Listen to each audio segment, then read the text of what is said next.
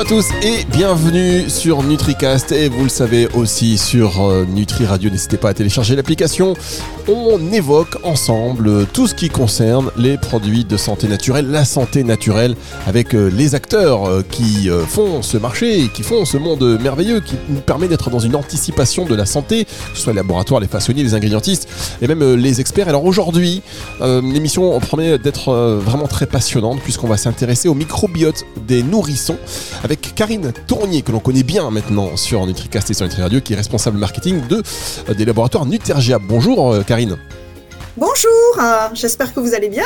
Bah écoutez, moi ça va. dès que je vous entends sur antenne, je sens votre énergie positive. Donc ça y est, on est tous un petit peu irradiés. Et le, le, second invité de cette émission, c'est Cédric Bouillon, ingénieur en nutrition, santé et toxicologie, chargé de valorisation scientifique chez Nutergia. Bonjour Cédric. Bonjour Fabrice, ravi d'être avec vous. Eh bien merci, merci parce que c'est vous qui allez faire un contenu euh, très intéressant pour les auditeurs parce qu'on parle évidemment du microbiote. Et alors le microbiote des nourrissons, euh, il y a beaucoup, euh, beaucoup à dire et c'est ce qu'on va écouter dans, un instant. Juste avant, Karine, comme d'habitude, hein, maintenant vous êtes un petit peu à la maison, quand même on va replacer un petit peu le, le laboratoire Nutergia au centre du sujet pour l'introduction de cette émission. Oui, donc effectivement, Nutergia, euh, en quelques mots, donc euh, nous sommes concepteurs et fabricants français de compléments alimentaires. On est basé dans la belle région de l'Aveyron. Euh, nous avons maintenant plus de 30 ans d'expertise en micronutrition. C'est une entreprise familiale qui a été fondée par Claude Lagarde, docteur en pharmacie et biologiste, et qui a créé le concept de la nutrition cellulaire active. Et aujourd'hui, euh, Nutergia est l'un des laboratoires français leaders du marché en pharmacie avec 63 euh, millions d'euros de chiffre d'affaires en 2021. Et nous avons environ 90 références euh, de produits et près de 300 salariés. Bien, alors il faudra venir faire un tour dans l'émission Nutractu, hein, Karine, parce qu'on a plein de questions à vous poser. Nutractu, c'est vraiment l'émission spécifique euh, pour les acteurs du, du, secteur des compléments alimentaires. Donc vous êtes la bienvenue, l'invitation est lancée. Alors, est-ce que vous pouvez nous expliquer en quelques mots euh, la formation du microbiote intestinal dans les premiers jours de vie d'un individu? C'est euh, vous, Cédric, je crois, qui... Oui, tout à fait. Donc, effectivement, l'établissement du microbiote intestinal commence dès la naissance du bébé euh, au moment de l'accouchement par voie basse, les bactéries des flores vaginales de la mère et de la flore anale également colonisent le tractus digestif du bébé. Ce premier ensemencement, que ce soit par des lactobacilles et des bifidobactéries, est déterminant pour la constitution du microbiote, euh, qui va ensuite persister toute la vie et euh, influera sur la santé future de l'enfant et de l'adulte. seulement, en cas de césarienne ou de naissance dans des conditions aseptisées, euh, l'établissement du microbiote peut être perturbé. Est-ce qu'il s'agit du, concept des 1000 premiers jours dont on entend beaucoup parler? Alors le concept des 1000 premiers jours, c'est un concept qui a été proposé dès 2010 par l'UNICEF et soutenu par l'OMS également, euh, qui va de la conception du bébé jusqu'aux deux ans de l'enfant. Et c'est une période qui constitue une étape clé dans le développement de l'individu. Pendant cette dernière se développe le microbiote intestinal. Donc c'est une période vraiment charnière pendant laquelle l'alimentation, le mode de vie et l'environnement sont déterminants euh, pour la santé du futur individu. Et donc dans les premières heures et les premiers jours de vie du nourrisson, euh, le microbiote va rapidement s'enrichir au contact de la flore qui est présente dans son environnement et en fonction du type de lait qui lui sera proposé également. Donc en fonction que ce soit un, lait maternel, artificiel ou mixte, on aura des résultats différents. Donc c'est avec la diversification alimentaire que la composition du microbiote euh, augmentera à la fois, que ce soit en diversité et en richesse, euh, pour se stabiliser ensuite vers l'âge de 3 ans et atteindre euh, finalement sa forme finale qui nous suivra toute notre vie. Très bien, donc il se stabilise vers l'âge de, 3 ans. Et alors en parlant du microbiote du nourrisson, quels sont les, les facteurs qui l'influencent? Alors, on a un certain nombre de facteurs qui sont liés à la naissance et qui peuvent influencer ce microbiote. En premier lieu, le mode d'accouchement. Euh, comme on l'a dit, l'accouchement par voie basse euh, permet la transmission d'une partie de la flore vaginale au bébé. Euh, dès 48 heures, on a déjà 10 milliards de bactéries par gramme dans le côlon du nouveau-né. Et au contraire, un accouchement par césarienne réduit cette transmission de bactéries. Au moment de l'accouchement également, plus le terme est avancé, plus le bébé aura une flore riche et variée. Par contre, chez les prématurés, on retrouve une flore qui est généralement appauvrie. On a le rôle de l'environnement de naissance aussi. On constate une différence entre la naissance à domicile et en maternité. Il y a bien sûr la qualité de la flore de la maman qui va jouer un rôle prépondérant. Et comme on l'a dit juste avant, l'allaitement dès la naissance également, puisque euh, le colostrum est particulièrement riche en nutriments et en bactéries.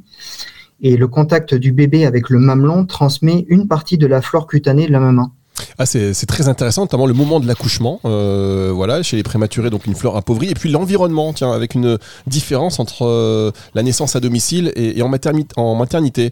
Et alors plus tard chez l'enfant, Exactement. Mais pendant les premières années de vie, euh, le microbiote va continuer à se moduler. Bien sûr, il y a d'autres paramètres qui interfèrent.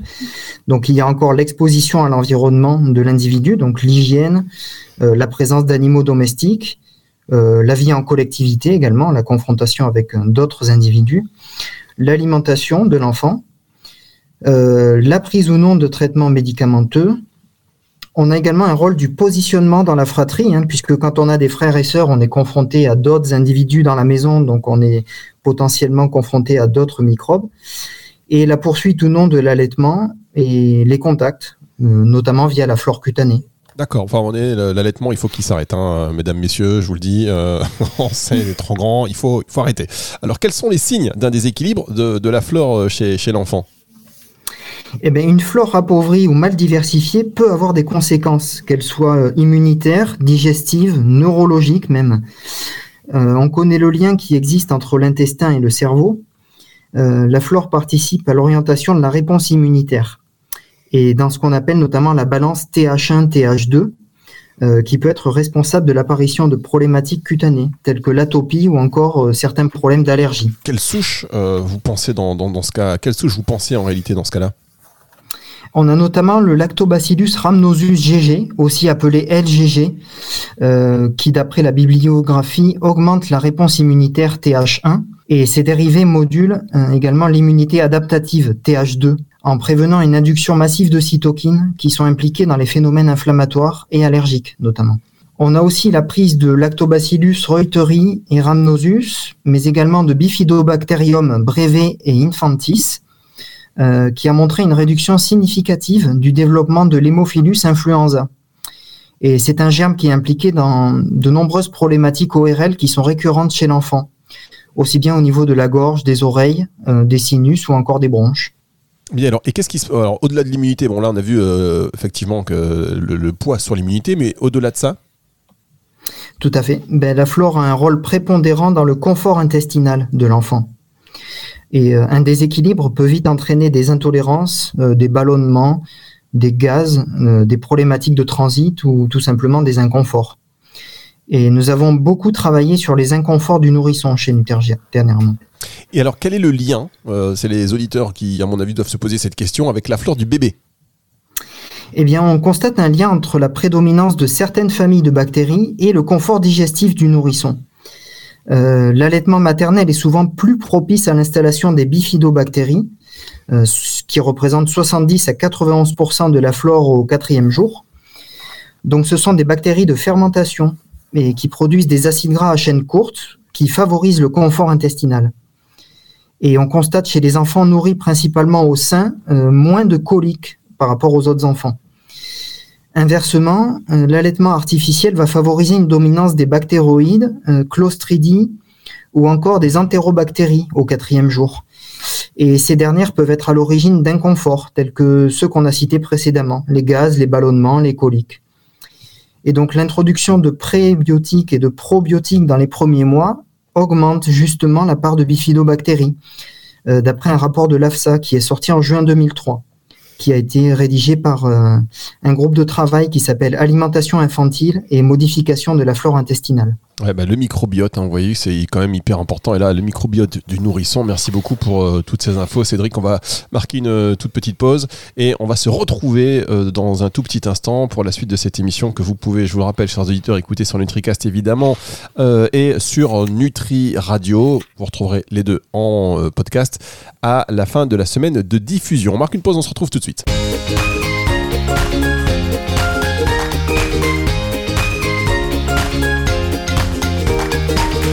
La suite de cette émission sur NutriCast consacrée aujourd'hui au microbiote du nourrisson. Nous sommes toujours avec Karine Tournier, responsable marketing des laboratoires Nutergia. Et puis, on remercie bien sûr, bien sûr euh, Cédric Bouillon, ingénieur en nutrition, santé et toxicologie, euh, pour l'apport en contenu euh, très intéressant. Vous nous avez parlé sur la place prépondérante un peu du microbiote.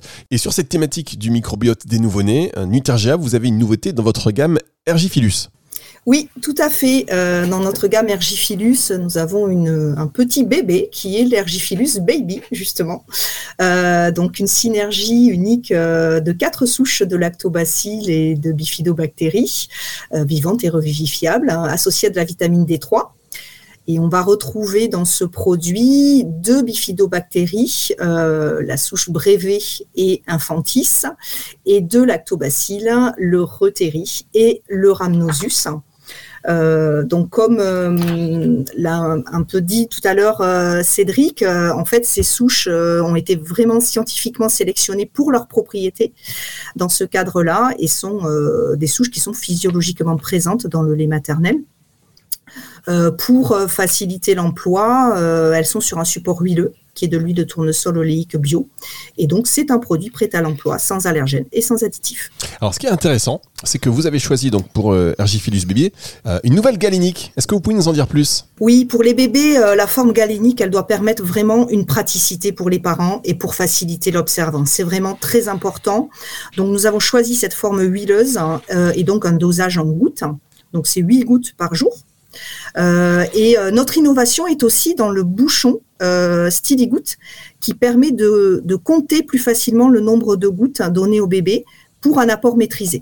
Ah oui, l'observance c'est important et pour les auditeurs qui se demanderaient ce que cela signifie, c'est la capacité qu'on a à aller jusqu'au bout euh, de, cette de cet apport. J'allais dire, je, je dire traitement, mais je dis pas traitement. Alors je sais pas quel est le mot de substitution parce que là on parle de complémentation. Euh, mais voilà, aller jusqu'au bout, en tout cas, de ce que l'on a démarré, que ce soit sous forme de cure ou euh, en l'occurrence là pour Ergifilus baby. Donc ça, c'est ce qu'on appelle l'observance. Euh, alors quel est le mode À quel âge, pardon, peut-on peut-on donner Ergifilus baby? Ergifilus Baby, donc c'est une formule qui est adaptée pour le bébé dès la naissance, euh, et donc on a sélectionné euh, les souches euh, pour vraiment le confort digestif et vraiment les besoins du nouveau-né. Ça c'est incroyable hein, quand même, dès le début là, hop, des probiotiques. quel est le mode de conservation du produit? Alors, ce produit se conserve euh, au frigo, comme tous nos probiotiques. Euh, donc, euh, nous, on, privilégie toujours un procédé de lyophilisation technologie pour préserver nos souches de la façon la plus naturelle possible et les conserver en frais pour en garantir la qualité. après, il faut, petite astuce, il faut bien agiter le produit avant utilisation pour bien remettre les souches en suspension dans l'huile. En fait, ça, c'est vraiment très important. Comme on, le conserve au, au frigo, euh, l'huile peut avoir tendance à, quand même à, se figer légèrement. Et c'est vraiment important, notamment lors de la première utilisation, de bien bien agiter le, flacon. On, voit où il y a un petit dépôt en bas et or dès qu'on agite, euh, dès qu'on agite, après ça, met bien les souches en suspension et ça permet de, donner euh, vraiment toute la qualité du produit au bébé. Bien, alors petite précision effectivement très importante. Et alors, est-ce que vous pouvez nous éclairer justement sur les critères de qualité d'un probiotique, Karine? La, qualité d'un probiotique, elle peut être évaluée en fait avec un certain nombre de paramètres. Euh, tout d'abord, c'est la qualité euh, des souches et l'innocuité de ces souches. Ça, c'est vraiment euh, la première des choses. on peut voir ça aussi au travers des numéros de souches qui sont présents sur les étiquetages. Donc ça, ça garantit aussi la traçabilité. le fait que les souches sélectionnées ont des propriétés scientifiquement établies par des études.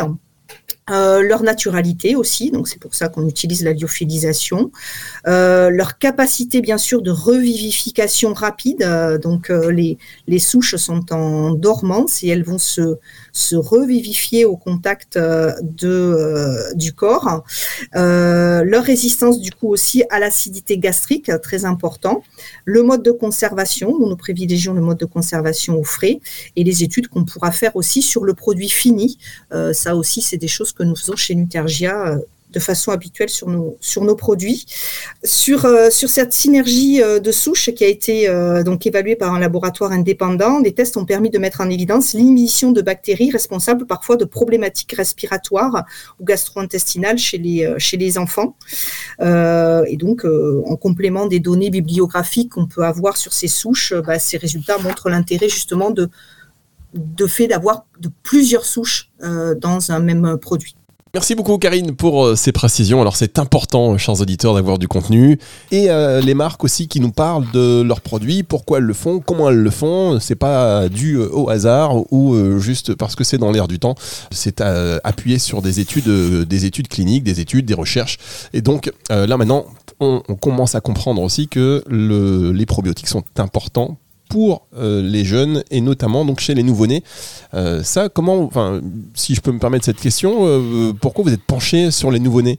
Comme a expliqué euh, Cédric, euh, effectivement, d'être en bonne santé, c'est important de partir sur des bonnes bases, euh, finalement. Et, donc, le, fait de, pouvoir supplémenter avec des souches microbiotiques dès la naissance, bah, ça permet de donner, en fait, à tous les enfants une bonne base microbiotique, un, un bon microbiote de départ, quel que soit finalement leur mode de naissance, la façon dont ils vont être ensuite allaités ou pas, l'environnement qui vont avoir autour d'eux. Et, euh, finalement, euh, c'est pour euh, un petit peu donner un bon départ. Ah ben, vous avez raison parce qu'on a vu qu'il était impacté très tôt en fonction de différents facteurs.